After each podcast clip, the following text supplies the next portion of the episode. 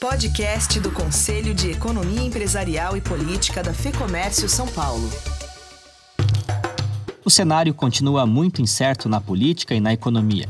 O mercado até tenta empurrar as bolsas para cima enquanto uma potencial segunda onda do coronavírus segura esse ímpeto. Nesse jogo, os mercados vão se desenrolando com uma dificuldade tremenda de previsão do médio e longo prazo.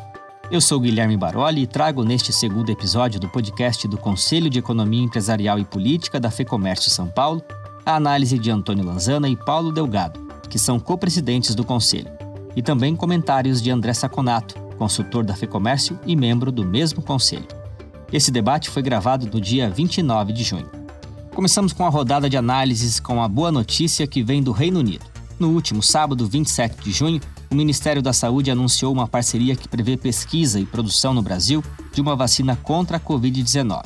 A droga está sendo desenvolvida pela Universidade de Oxford, juntamente com uma empresa farmacêutica com sede no Reino Unido. Economia. Antônio Lanzana, começamos com essa boa notícia, né? A gente acompanha o avanço do coronavírus pelo Brasil com novos recordes diários de contágios. Isso, obviamente, tem adiado os planos de reabertura. A boa notícia vem com ressalvas. Ainda precisa ser comprovada a eficácia dessa vacina. Caso seja, o governo vai inicialmente distribuir 30 milhões de doses entre dezembro deste ano e janeiro de 2021, de acordo com o anúncio do Ministério da Saúde. Como não há ainda, portanto, 100% de certeza da eficácia dessa droga, continuamos com um componente incerteza pairando sobre a economia. O que, que essa notícia traz de alento para os humores do mercado, levando em consideração o cenário atual? Nós estamos encerrando aí o, o primeiro semestre do ano e o que a gente vê é que o segundo trimestre, particularmente, onde nós fomos aí afetados pela pandemia, nós vivemos certamente um dos piores uh, períodos da história econômica do Brasil em termos de atividade. Né? O, o segundo trimestre foi muito ruim, embora a gente tenha alguns dados fechados só de abril, nós temos uma queda do PIB de 15%, uma queda de comércio ampliado de 27%, uma queda da indústria de 27% e uma queda de serviços de 17%. E são dados de abril, mas o comportamento em maio e junho mostra que a economia não foi, uh, não apresentou forte recuperação, não. O que esperar dos próximos meses? Eu acho que aí entra o peso maior da vacina que nós temos hoje, nós temos um processo bem gradual de, de rompimento das medidas de isolamento.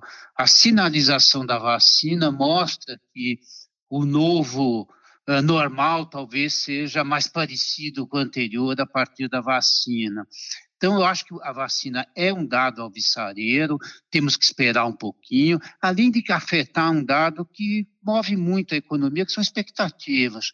Expectativas favoráveis impulsionam o consumo, então isso pode sinalizar uma melhora para o segundo início do segundo semestre, um pouco melhor do que se estava esperando inicialmente. Agora, vamos aguardar um pouco, não vamos criar um excesso de otimismo, até porque o ritmo da recuperação tem sido bastante lento. Inflação permanece controlada e mais uma redução da taxa Selic, que foi para 2,25%, não surpreendeu ninguém. Tem margem para mais redução? Olha, eu acho que há margem para mais redução, sim.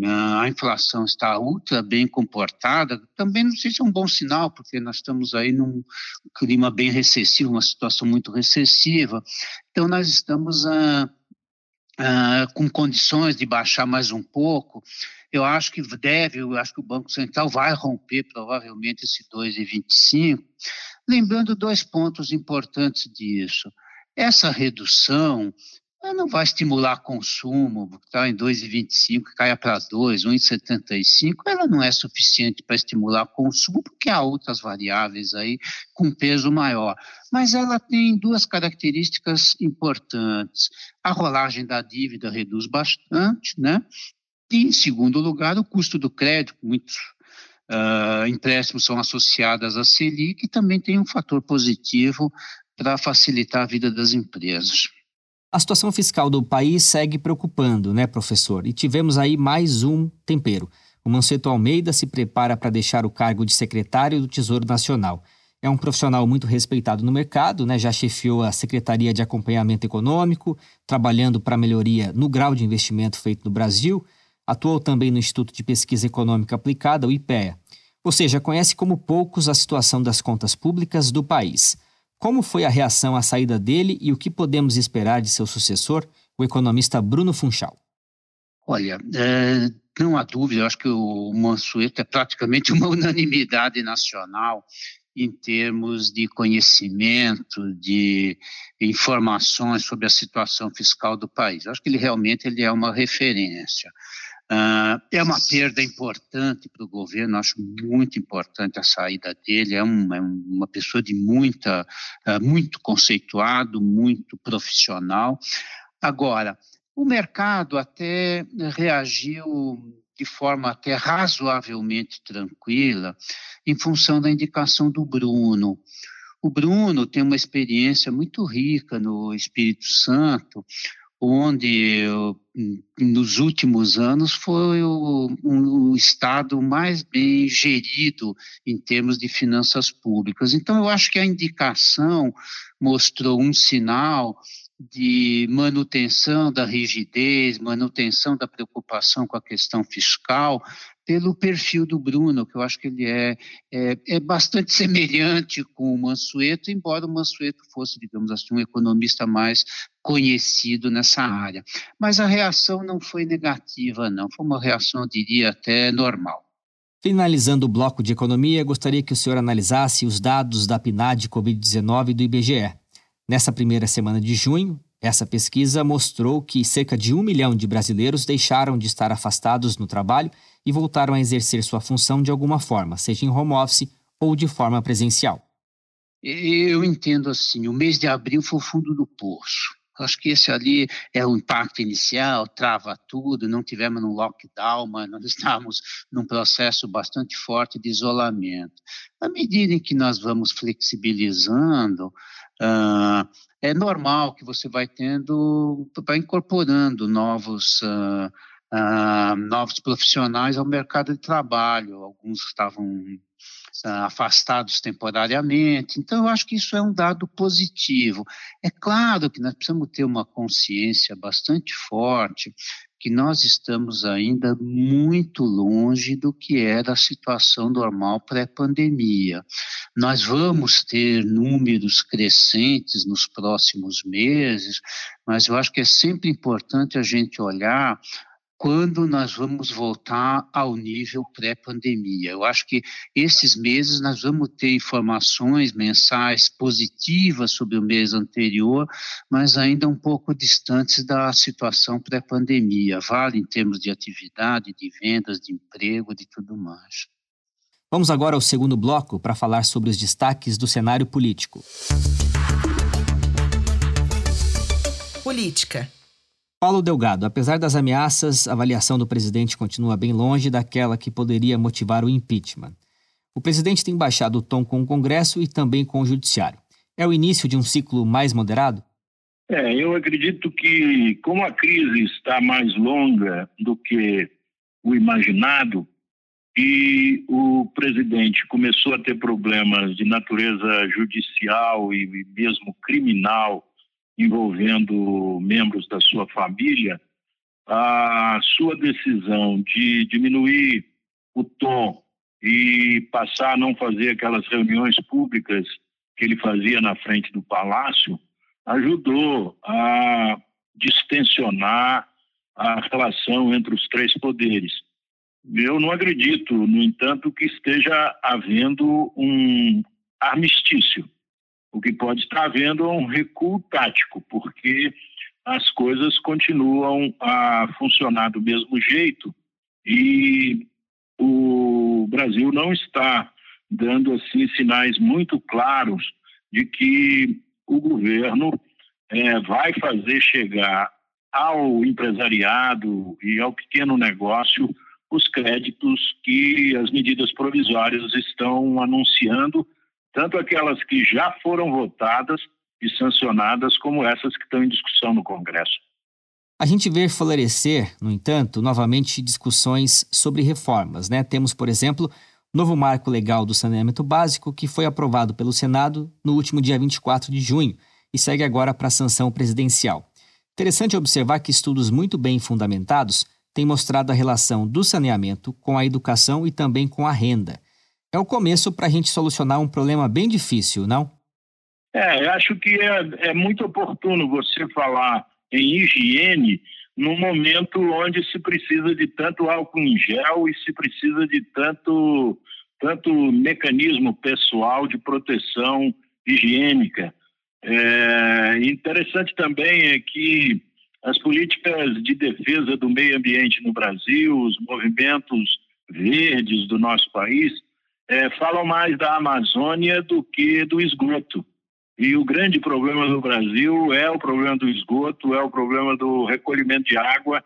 Ou seja, o Brasil tem um problema hidráulico, vamos dizer assim, crônico. Ele não sabe tratar bem o seu esgoto, ele não sabe purificar sua água.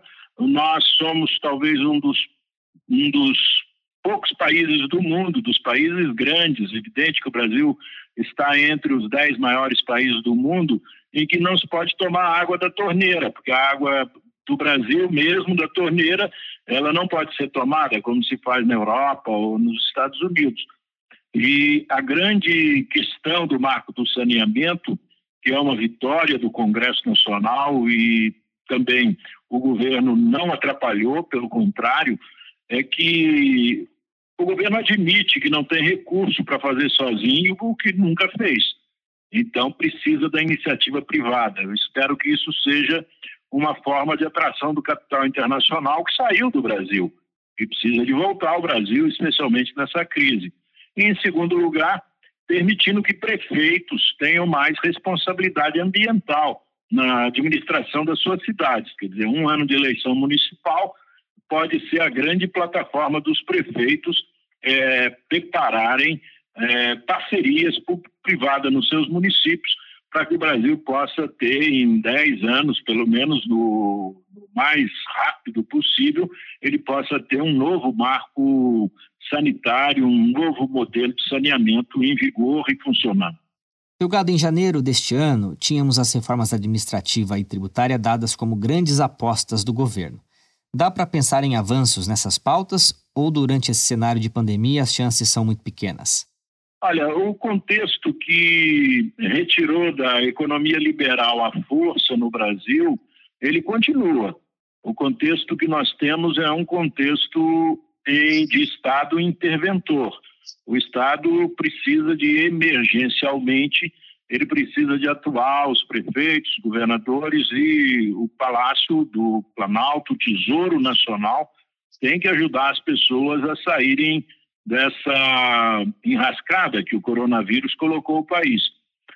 As medidas, no entanto, mais de médio e longo prazo, que são as grandes reformas, elas não deixaram de, de ser importantes, elas estão no horizonte brasileiro. A questão fiscal, e tributária do Brasil ela é crônica, quer dizer, ela, ela é uma doença que não, não passa, ela continua a incomodar os brasileiros. O Brasil cobra mais imposto do que é justo das pessoas, não deixa o brasileiro ficar rico. A Receita Federal pune quem tem mais de um emprego, ou seja, a Receita Federal brasileira ela não é estimuladora do desenvolvimento brasileiro, então tem que fazer a reforma fiscal, tem que fazer a reforma tributária. E na questão administrativa é visível que o Brasil vive um pandemônio gerencial. E o gerenciamento errado do, do Brasil é que tem provocado as dificuldades de resolver problemas, tanto os, os problemas históricos do Brasil, do Brasil como os problemas crônicos, como os problemas agudos. Essa crise sanitária está claramente ficando claro para os brasileiros que é a confusão gerencial, é a má gestão da questão sanitária, apesar dessa boa notícia, que é o convênio internacional para a produção da vacina, mas no dia a dia os brasileiros estão desprotegidos e cada cabeça uma sentença. Cada prefeito pensa de um jeito, cada governador pensa de um jeito, e eu nem sei se no Palácio do Planalto todos os ministros pensam da mesma maneira, porque o presidente da República não é o líder da. não tem sido, não quer ser e não consegue ser o líder da recuperação sanitária brasileira. Em resumo, temos mais incerteza na política do que na economia. Acredito que sim, a economia tem suas próprias leis. A economia vai funcionando e ela não fica parada no chão, ou seja, a economia anda independente de, do que as pessoas é, imaginem que é a economia. A economia brasileira é muito internacionalizada, o Brasil está, ainda que de maneira muito precária, o Brasil faz parte do mercado internacional. A, a, grande, o, a grande liquidez que o mundo passou a receber a magnitude dos recursos que foram injetados nas economias do mundo certamente vai ter reflexos aqui no Brasil.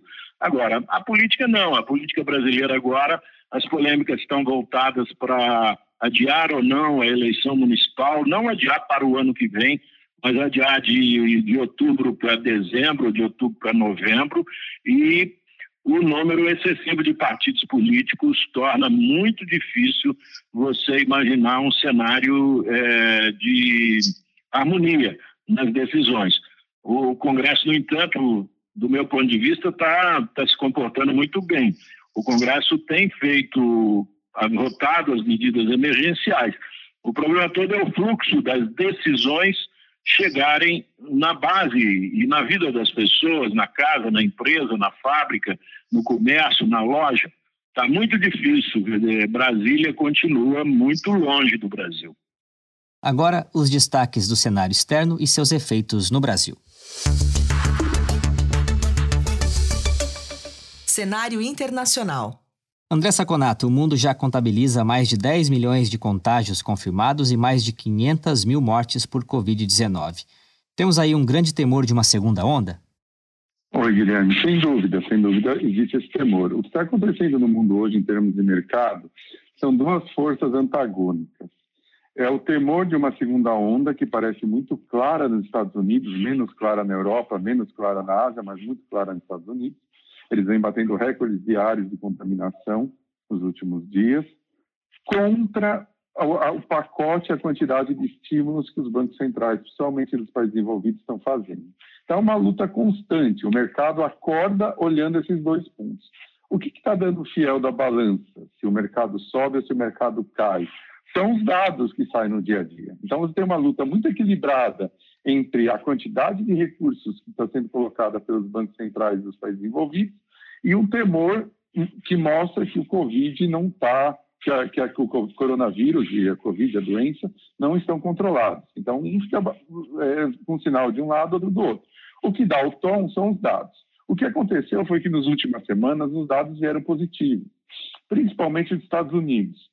E começou já a se vislumbrar muito rapidamente, eu acho, uma recuperação em V. É, e aí esses novos dados que nós estamos vendo do coronavírus, que você disse, principalmente nos Estados Unidos, estão mostrando que não vai ser tão fácil assim.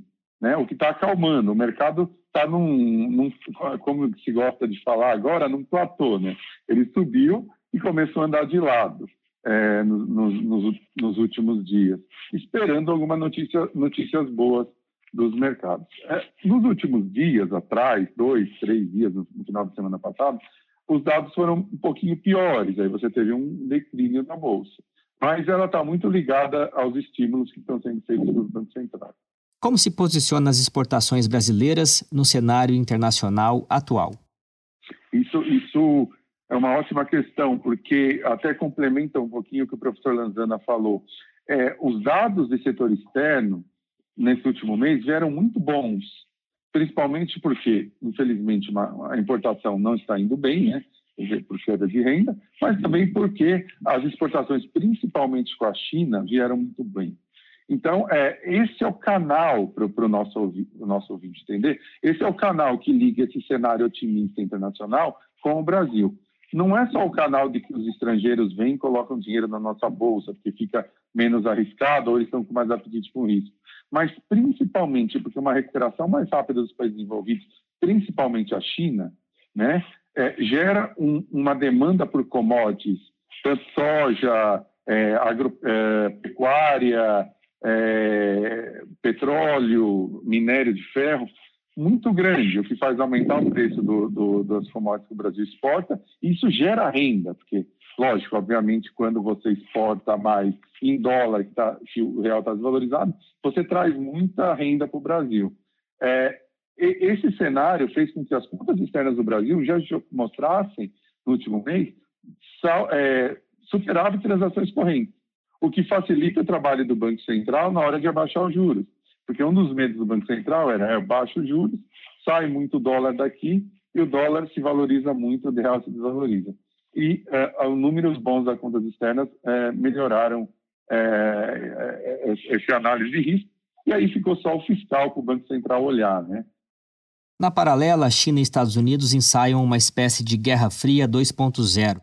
Briga antiga que se intensificou com a pandemia, com acusações por parte dos Estados Unidos ao país asiático, já que o vírus surgiu numa província chinesa. O que, que está em jogo e como isso aumenta a incerteza global? Você tem duas guerras, né? E, e a que todo mundo olha é a menos importante, que é a guerra comercial. É... Só que a guerra comercial começou a ter uma importância muito grande para o presidente americano, porque eles têm eleição agora no final do ano e uh, a pandemia fez com que o, o, candidato democrata, Joe Biden, pulasse na frente e virasse favorito. Por que, que é importante o acordo comercial? Porque o acordo comercial ele é, é, dá vantagem para o eleitor, que é o eleitor meio indeciso, que eles chamam de swing uh, voters, né, que muda de democrata para republicano, que são os produtores agrícolas, né, que vão vender muito mais para a China de commodities. Né? Então, a China percebeu isso e está fazendo uma chantagem absurda com os Estados Unidos. Tanto que, na última semana, ele, a China disse que os Estados Unidos não podia cruzar a linha vermelha, senão um acordo comercial está em jogo. Ela já percebeu que o Donald Trump uh, depende desse acordo. Então, ela está jogando bem pesado nisso e vai continuar jogando. Os Estados Unidos estão numa posição de desvantagem. E a Segunda Guerra, que é a mais importante, que as pessoas não olham muito, é a guerra tecnológica. Essa guerra não é uma guerra do governo Trump, é uma guerra do Estado americano. Ela vem do Pentágono. O Pentágono já percebeu que a China está na frente do 5G e isso pode gerar uma grande vantagem para ela no futuro.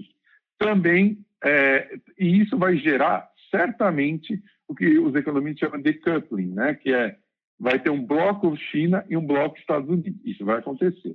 E o último ponto que eu acho importante citar, e, e você fez a menção à Guerra Fria, eu acho que essa guerra é muito mais complicada para os Estados Unidos do que a Guerra Fria, essa guerra com a China. Porque, se você perceber, a Rússia nunca, nunca demandou é, o, o, um protagonismo cultural. Né? A Rússia era só bélico, nem econômico, geralmente. A China não. A China é, é, é um país que tem é, raízes milenares e ela demanda também é, esse protagonismo cultural, protagonismo econômico. Mas, e, e, ela se preparou muito bem, ela se organizou muito bem.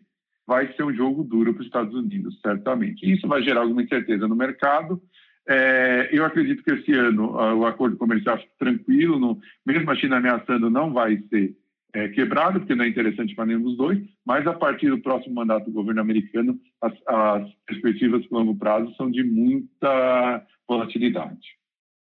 Chegou a hora das considerações finais para contextualizar como tudo isso impacta a vida de quem empreende no Brasil. A gente vê uma briga entre o cenário otimista de uma recuperação em V e o cenário pessimista de uma segunda onda. Gostaria de uma análise dos senhores pensando na angústia dos empresários e empresárias que precisam retomar suas atividades com segurança, fazer seus planejamentos, mesmo com todo esse cenário de incerteza. Começando pelo Antônio Lanzana. Eu acho que você resumiu bem, Guilherme. Há um cenário de incertezas, ninguém tem uma absoluta convicção do que vem. Agora, nós temos que tocar os negócios. Eu teria, assim, rapidamente, cinco sugestões para passar aos empresários. Primeiro, eu acho que precisa acompanhar diariamente os reflexos da pandemia sobre o mercado, porque que nós estamos observando, os reflexos são muito diferentes entre segmentos e a recuperação também vai ser diferente. Você olha, por exemplo, no comércio, supermercado crescendo 5,8%, texto e vestuário caindo 75%. Então, acho que acompanhar é, uma, é uma, um desafio importante. O segundo É, quando nós temos épocas de vendas menores, mais reduzidas, é fundamental a empresa reduzir custo fixo, porque o peso do custo fixo fica muito alto em períodos de, de contração de vendas. Tá? Uma terceira sugestão: renegociar permanentemente não só aluguéis, que já, já foi uma prática muito adotada, renegociar prazo de recebimento, tentar diminuir, tentar ampliar prazo de pagamento, porque há muitas empresas em dificuldades, mas também há muitas empresas que estão num cenário mais confortável nesse período. Então, há espaço para negociação. Uma quarta questão que eu olho é importante manter funcionários permanentemente informados sobre a situação, sabe?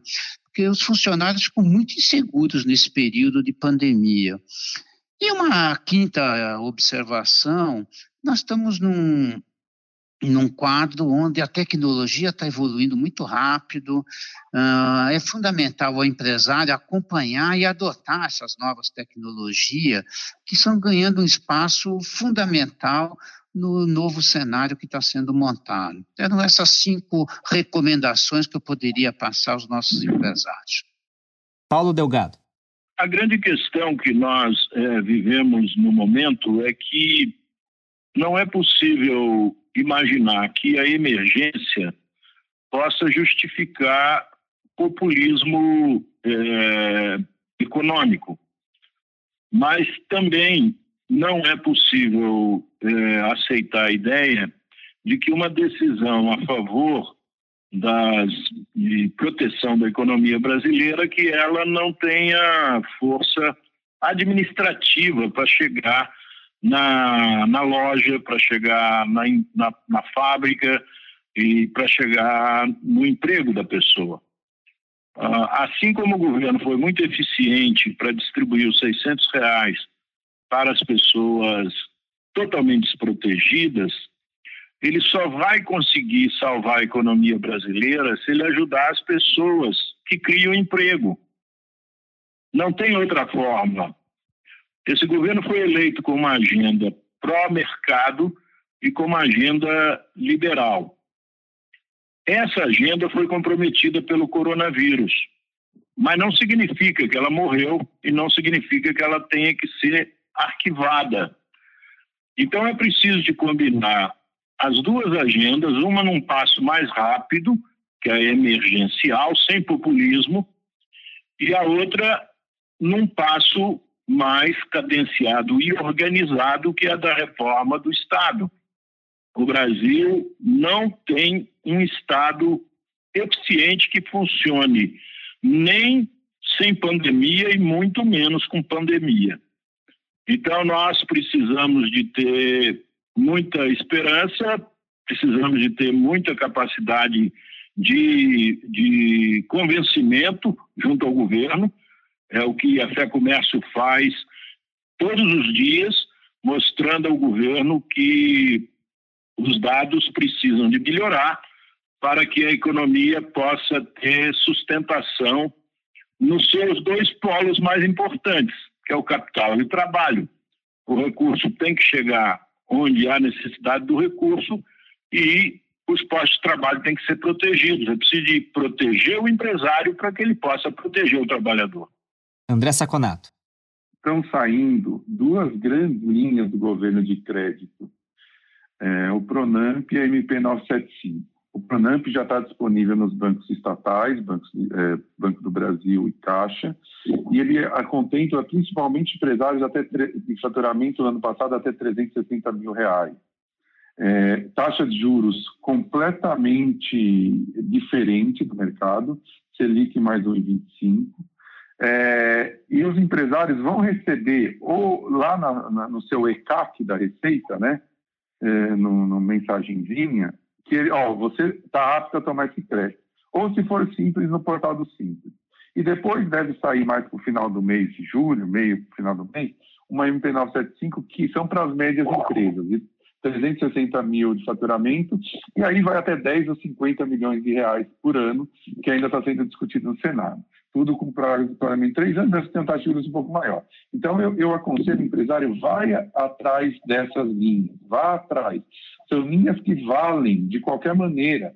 Mesmo o, a linha da MP975, que pode sair aí com uns 12% ao ano, 13% ao ano, é uma linha que vale muito a pena e ele vai precisar de caixa agora para manter seu, seu, seu negócio. Um outro ponto é se proteja. Se você tem um dinheirinho ainda em caixa, a partir, mesmo com todo esse, esse tormento, não deixe esse dinheiro, uma, muita parte dele em ativos arriscados, em bolsa, porque você pode precisar, ou mesmo em títulos públicos, você pode precisar dele de longo prazo, né, títulos públicos de longo prazo. Você pode precisar dele a qualquer momento. Mesmo que você vai ganhar bem pouquinho, quase nada em títulos de renda fixa de curto prazo, não coloque ele em parte muito arriscada. Se proteja, porque não é hora de pensar em ganhar dinheiro no mercado financeiro, pelo menos o dinheiro é, de CNPJ. O seu CPF, aí você pode ter uma carteira um pouco mais arriscada de acordo com a sua característica. Lanzana, Delgado e Saconato, muito obrigado pela participação e a gente se encontra no próximo mês. Eu que agradeço, Guilherme. Obrigado. Muito obrigado, Guilherme.